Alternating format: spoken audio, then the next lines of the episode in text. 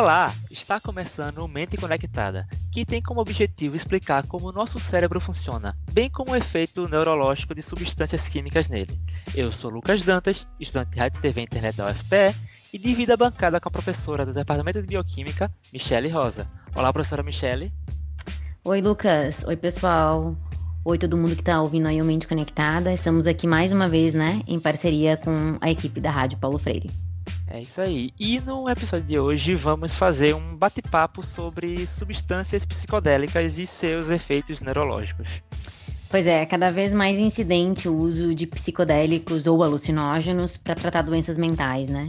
Atualmente o uso tem sido como alternativa terapêutica para doenças mentais, como transtornos obsessivos compulsivos, dependência química, depressão, esquizofrenia, estresse ansiedade, por exemplo. Além disso, as pesquisas vêm mostrando o uso medicinal dessas substâncias com dose e via de administração seletiva.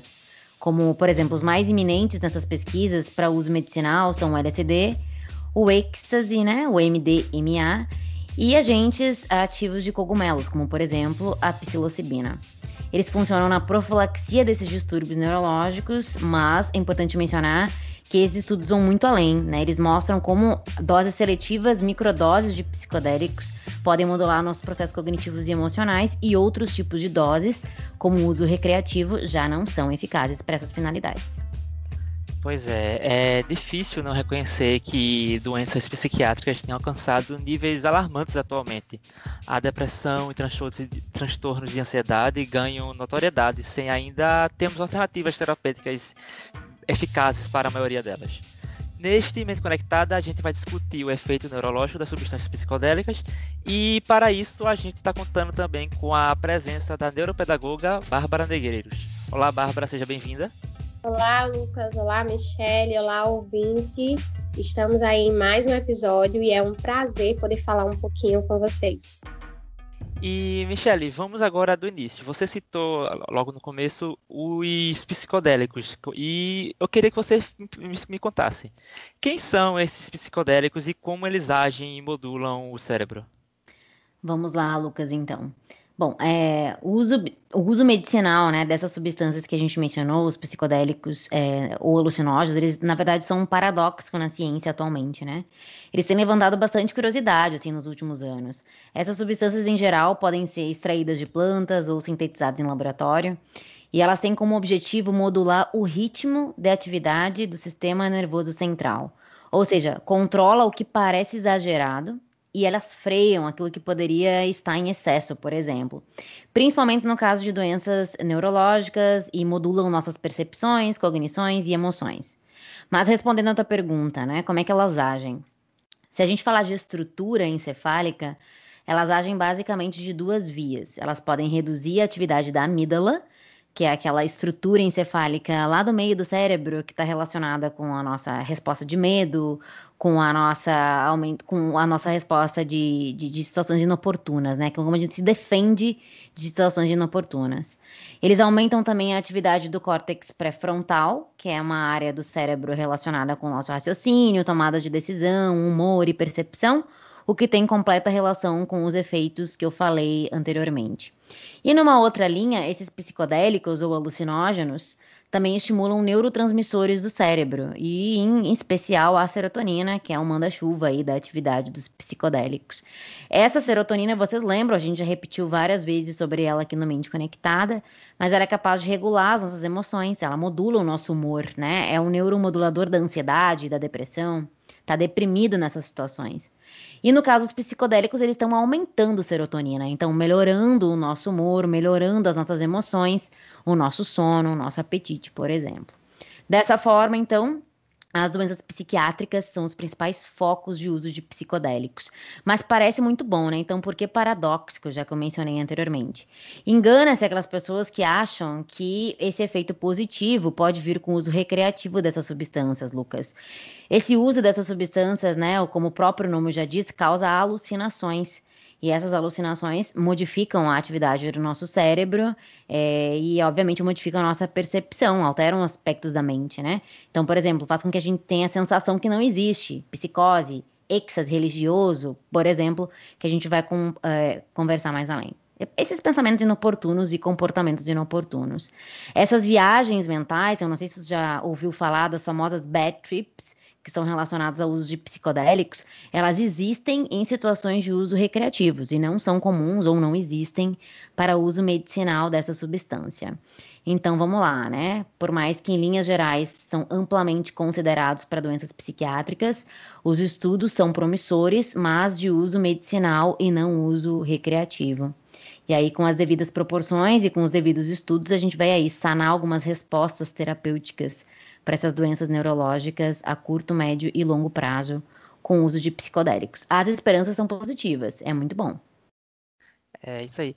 Então, os psicodélicos eles podem reorganizar processos patológicos emocionais do encéfalo, certo? Mas, Bárbara, como os psicodélicos surgem nas pesquisas para o tratamento de doenças neurológicas? É, o que causa essa relação entre o, o uso medicinal e o recreacional? Então, Lucas, é, os cientistas eles perceberam que as substâncias presentes nos psicodélicos elas podem estimular proteínas que estão relacionadas aos processos de memória e neuroplasticidade, que é a capacidade que o cérebro tem de fazer novas conexões. E aí existem uma série de protocolos quando se trata do científico, da pesquisa. E esses protocolos, eles ocorrem tanto na extração das substâncias quanto na forma como elas vão ser administradas. Aqui no Brasil, por exemplo, a gente pode destacar o Instituto do Cérebro, que é da Universidade Federal do Rio Grande do Norte, como um centro de estudos de canabinoides e psicodélicos. E aí, nesses estudos, são usadas microdoses, que equivalem a mais ou menos cerca de 10% das doses recreativas. E aí, essas doses podem ser administradas de uma a três vezes por semana e de forma alternada.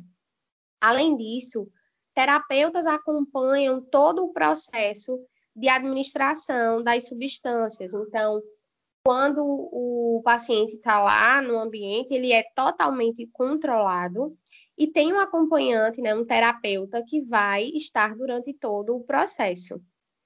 E aí, no uso recreativo, a gente não tem esse controle, a gente não tem esse acompanhamento, e a cognição, a percepção e a motricidade são muito afetados. Isso pode trazer resultados muito desastrosos. Além disso, quando se trata do ambiente de pesquisa e estudo, né, do uso medicinal, o paciente ele é avaliado e aí vai ver se tem indicação para que ele possa utilizar ou não porque pacientes que possuam transtornos, como, por exemplo, psicoses ou transtorno bipolar, ou que tenham uma predisposição genética, eles podem ter efeitos adversos de forma muito mais intensa. Então, não seria indicado para essas pessoas o uso dos psicodélicos. E é interessante também o fato de que, para uso medicinal, a exposição aos compostos ela é aguda, ou seja, numa única administração, a gente já tem eficácia. No uso recreativo, isso é feito de forma mais crônica e repetitiva, sem contar que muitas vezes as substâncias são misturadas a outras ou a contaminantes. Então, não há uso da substância pura, do extrato puro, como muitas vezes acontece no ambiente medicinal. Interessante. É, ô Bárbara, você mencionou lá em cima sobre cana é, canabinoides. A, a gente já fez um episódio antes sobre a cannabis. Uma dúvida que eu tenho aqui é: a cannabis também pode ser considerada um psicodélico? É, deixa, deixa eu intervir nessa pergunta aí, Lucas fez para a Bárbara, mas a, a, pergunta é muito boa, me empolguei. É, existe. Não, não tem relação, tá? A cannabis é um depressor do sistema nervoso central. E os psicodélicos são estimulantes, são psicoestimulantes, então a gente não tem essa mesma relação. Agora, naturalmente, a, dentro da cannabis, a gente tem compostos ativos que são alucinógenos, né? Como, por exemplo, o principal composto ativo da cannabis, que é o tetraidrocanabidiol. Então, ele tem um efeito que pode ser é, psicoestimulante, e isso pode ser um dos efeitos colaterais da cannabis, mas o mecanismo de ação, como ela modula o cérebro, ela não tem um efeito psicodélico dominante, digamos assim. Ela não é uma anfetamina, né? O que diferencia a cannabis também dos psicodélicos é a parte que os psicodélicos são considerados anfetaminas ou metanfetaminas, e a cannabis, então, é um estimulador do sistema canabinoide, que é um sistema depressor do sistema nervoso central. Ah, entendo. Então, os outro, outros psicodélicos mais conhecidos são a LSD, a MDMA, que é a êxtase, e a psilo, a psilocibina. É, é complicado mesmo, é, é a psilocibina. Você poderia fazer uma associação mais próxima dos estudos dessas substâncias para doenças neurológicas? Vamos, vamos fazer essa associação, sim. Vou começar até por esse último, que é mais difícil aí, né? A psilocibina. Bom, essa substância é um dos principais princípios ativos, ou é o principal princípio ativo de cogumelos mágicos, que é conhecidos aí popularmente, né? Os co cogumelos mágicos. E ela é utilizada na forma de chá, tá? Inclusive na forma medicinal, na forma de chá. Ela é considerada uma agonista de receptores de serotonina, então é aquilo que a gente mencionou, aumenta os níveis de, de serotonina em áreas específicas do encéfalo, como amígdala e, e córtex pré-frontal. Então, mas na amígdala principalmente, né? Diminuindo essa nossa resposta de medo aí que a gente tem. E aí os estudos é, que envolvem a psilocibina são mais relacionados com a depressão e com a dependência química, mostrando uma alta eficácia desse composto numa única administração, inclusive, para depressão e para diferentes tipos de dependência química, tá? É, infelizmente, a gente não tem muitos dados sobre o efeito crônico da, psi, da psilocibina ainda, mas os efeitos agudos já parecem bastante promissores aí para distúrbios de estresse, dependência química principalmente. O LSD, eu acho que é o mais conhecido de toda a gurizada, né, ou de todo mundo, é, que é a dietilamina de ácido lisérgico, que é o mais antigo psicodélico é, que vem sendo estudado desde a década lá de 90, né, e também um dos mais promissores. Mas agora o LSD é uma válvula de dois gumes, né? Ele é uma droga muito potente, por isso tem que ser utilizado em pouquíssimas concentrações para em termos de, de termos medicinais, né, digamos assim. E ele é necessário mais ou menos é, poucas, poucas concentrações para que ele já tenha um grande efeito. Então, isso pode induzir altos efeitos colaterais do LSD também. É o que mais induz aquela famosa bad trip, que eu falei lá no, no início, aqueles pensamentos negativos e alterações na percepção. Ele é o mais alucinógeno de todos. Ele vai induzir essa, essa capacidade de alterar a nossa percepção de ver cores, alterações de sons. As pessoas podem ter até uma sinestesia com o uso de LSD, que é, por exemplo, começam a misturar, né? Houve uma cor, digamos assim, então mistura as percepções do nosso dia a dia e causa, obviamente, uma alteração da percepção do tempo e do espaço. Mas vem sendo bem utilizado aí para principalmente depressão, estresse e estresse pós-traumático, tá? E ansiedade também, claro. Bom, o MDMA, esse outro composto que tu mencionaste, Lucas, ele é o composto ativo do famoso êxtase, que na verdade ele é um menos promissor em termos de medicina, mas vem mostrando aí alguma eficácia também para depressão e para ansiedade.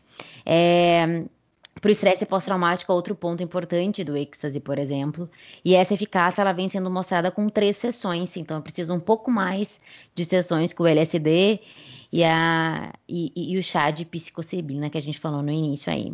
A, obviamente, essa administração ela é dose controlada, depende da pessoa e depende da patologia e, obviamente, sempre com acompanhamento médico. Ele possui efeito estimulante, também por aumentar a serotonina, mas ele também induz dopamina e também induz noradrenalina, então ele já tem outras eficácias terapêuticas também.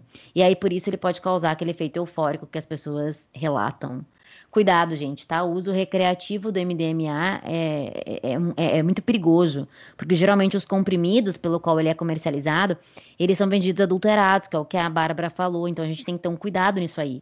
Geralmente nos comprimidos vem mais anfetamina, vem metanfetamina, que são compostos químicos mais potentes aí, né? Levando um estímulo cardíaco um pouco mais acelerado.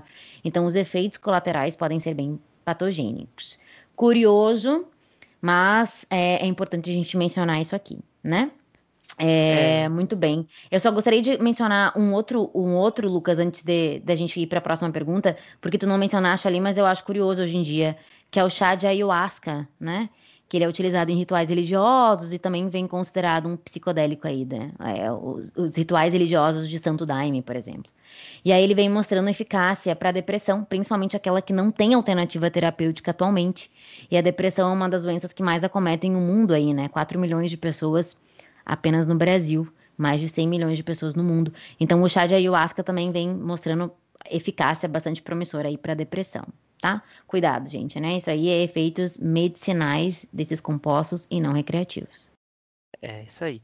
É, Bárbara, eu vi pesquisas mostrando o potencial deles para o dos psicodélicos para o combate ao tabagismo, que é uma dependência do, ao uso de nicotina, o consumo de cigarro.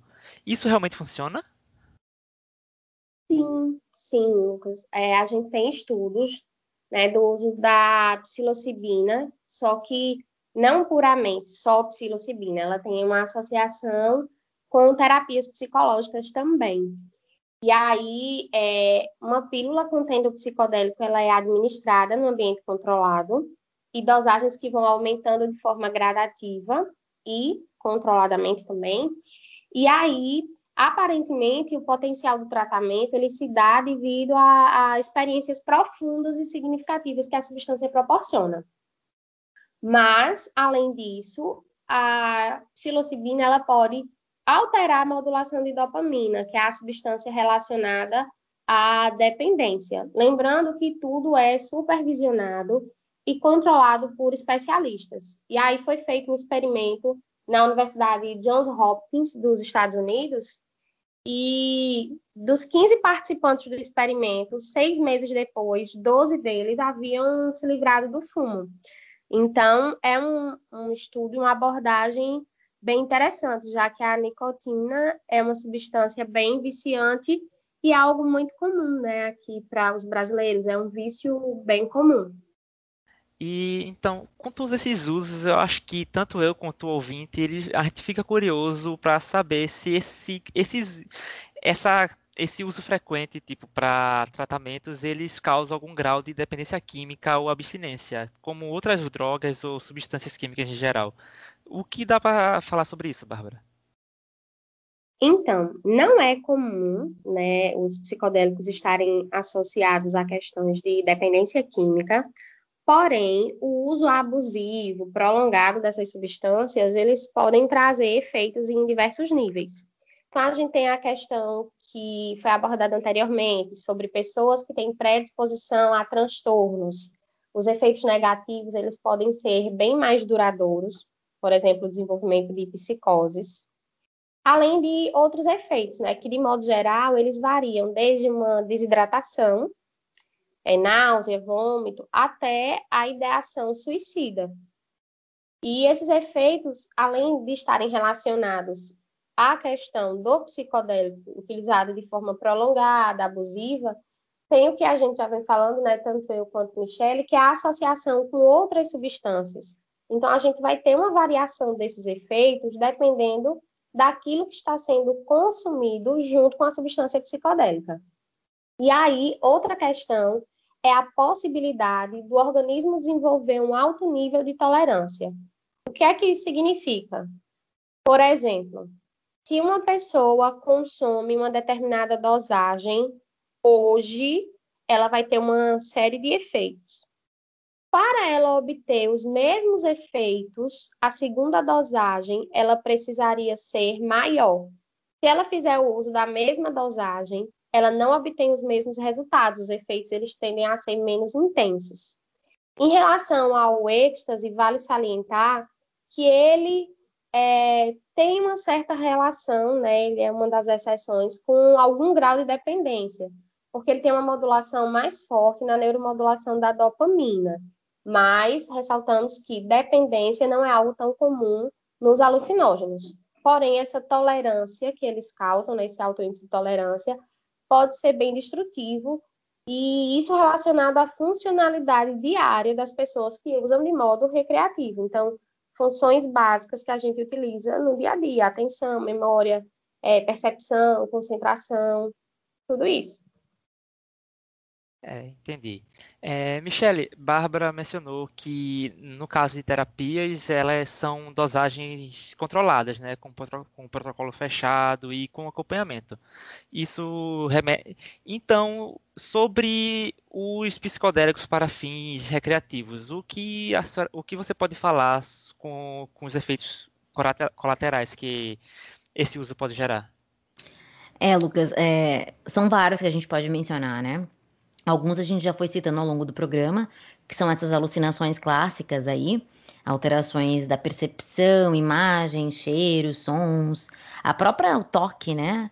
Essas sensações são completamente alteradas pelo uso de psicodélicos. É interessante mencionar que esses efeitos eles podem começar de 20 a 90 minutos depois do uso recreativo e eles podem durar até 12 horas, que são as famosas bad trips. As alucinações é, é, quando a gente tem essas sensações que, que não são experiências vívidas, né? A gente imagina coisas, a gente se comporta de fatos diferentes. Então, algumas pessoas, durante essas esses quadros de efeitos adversos de alucinações já tentaram pular da janela, cometer suicídio, atos mais agressivos com outras pessoas. Então vem a ser um quadro bem, bem paranoico, bem tóxico e talvez seja um dos mais um dos pontos mais negativos, né, do uso de psicodélicos e por isso que as pesquisas têm aí uma ampla batalha jurídica para a liberação dessas substâncias. Esse tipo de substância quase não aparece ou não aparece com uso medicinal, porque as doses são controladas e o tempo de exposição também é controlada, o que varia de pessoa para pessoa. Então, em termos medicinais, a gente não se preocupa tanto com os efeitos colaterais que eu estou mencionando. Outros efeitos colaterais são, por exemplo, os mais comuns, né? Tonturas, enjoos, o aumento da pressão arterial é bem singular. A gente tem uma intensividade, assim, uma intensificação das nossas experiências sensoriais, né? Um, uma perda do apetite também pode aparecer. É, a gente tem problemas para dormir. A insônia é também bem característico do uso de psicodélicos, porque eles são estimulantes, né? E não depressores. Tem pessoas que sofrem ainda de experiências é, espirituais, né? Então se imaginem ou imaginem coisas diferentes na vida. E aí tem aqueles comportamentos alterados, né? Síndrome de pânico, as paranoias e as psicoses que a gente já conversou. Bom, toda substância química tem efeito colateral, não seria diferente com psicodélicos. O que diferencia de uma dose efetiva para uma dose de veneno, é o que eu falo sempre em aula, é a quantidade da substância absorvida, da quantidade de substância ingerida e o tempo de duração dessa exposição. E por isso que o uso medicinal ele é super controlado. Entendo. É, só mais uma dúvida agora. Eu queria saber se existem, tipo assim, uma, uma pessoa é, utilizou isso para fins recreativos, que tipo de a, alimentação ou alguma dica para tipo quem está tentando se recuperar dessa famosa bad trip?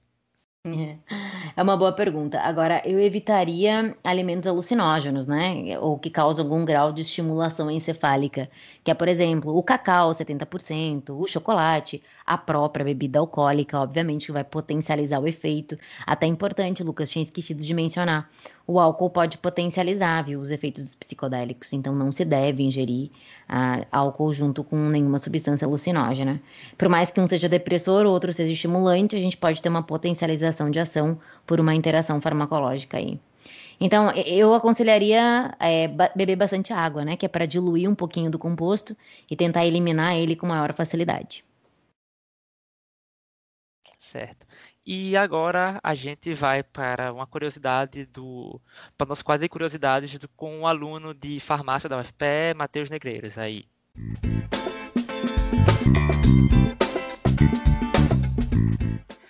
Olá pessoal, tudo bem com vocês? Espero que sim. Hoje, no bloco de curiosidades do Mente Conectada, eu trouxe uma informação bem curiosa. É isso mesmo, o lado bom dos psicodélicos. Eu acho que a gente já viu um pouco do quão prejudicial ele pode ser, dos efeitos negativos que eles causam sobre o cérebro e o sistema nervoso, e até mesmo sobre a neuromodulação de alguns transmissores neuronais. Contudo, eles têm sim um lado positivo se usado de forma adequada. Não estou dizendo que nós vamos usar o LSD e isso vai trazer uma respectiva, um lado bom. Estou dizendo o seguinte: a Universidade da Califórnia no ano de 2021, descobriu um psicodélico chamado por eles mesmos de Psycholite, que tem efeitos antidepressivos. É isso mesmo. Através da modulação da serotonina, ele traz um efeito antidepressivo, auxiliando os pacientes no aumento dessa sensação de prazer e bem-estar que a serotonina causa.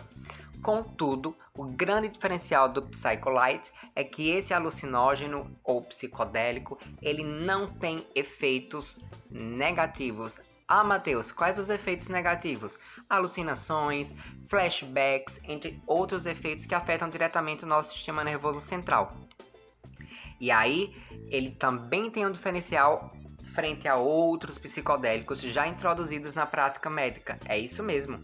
Embora vocês não saibam e seja algo extremamente comum, alguns psicodélicos são utilizados na prática médica rotineiramente. Contudo, exige supervisão constante, justamente em função dos efeitos adversos. Uma vez que o Psycholite não traz esses efeitos adversos, pois ele atua numa via de receptores serotoninérgicos diferentes dos demais psicodélicos, o paciente pode fazer uso do mesmo em sua própria residência, sem precisar de supervisão médica. E quando eu falo de supervisão médica, é de internamento, tá? Não estou dizendo que não precisa do acompanhamento médico, isso é importante, crucial.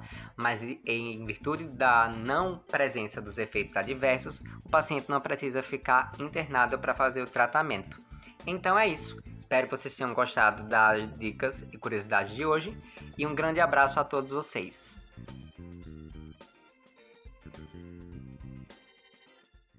Ok. E com isso a gente vai encerrar mais essa edição do Mente Conectada. No papo de hoje a gente resumiu os efeitos psicodélicos no sistema nervoso central.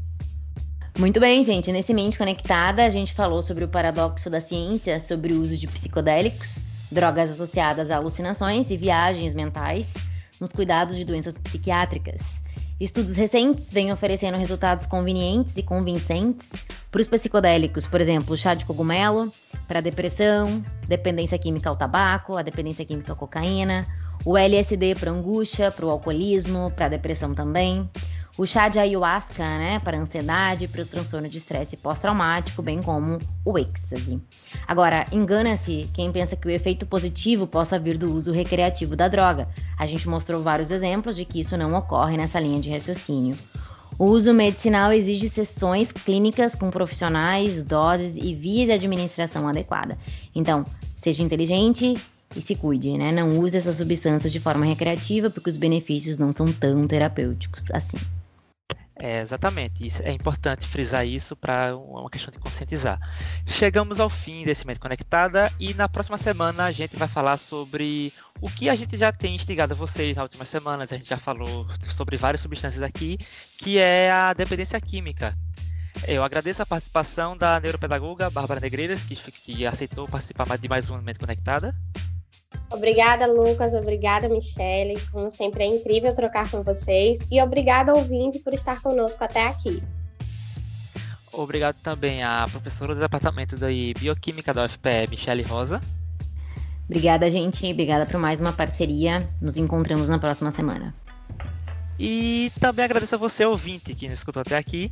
A produção e o roteiro dessa edição foi da professora do Departamento de Bioquímica da UFPE, Michele Rosa, junto comigo, Lucas Dantas, estudante de Rádio TV e Internet da UFPE, e William Araújo, de Jornalismo, sob orientação da professora do Departamento de Comunicação Social, Paula Reis. A edição foi minha, Lucas Dantas, e esse programa fica disponível em formato de podcast nas plataformas digitais. Tchau, tchau e até o próximo Mente Conectada.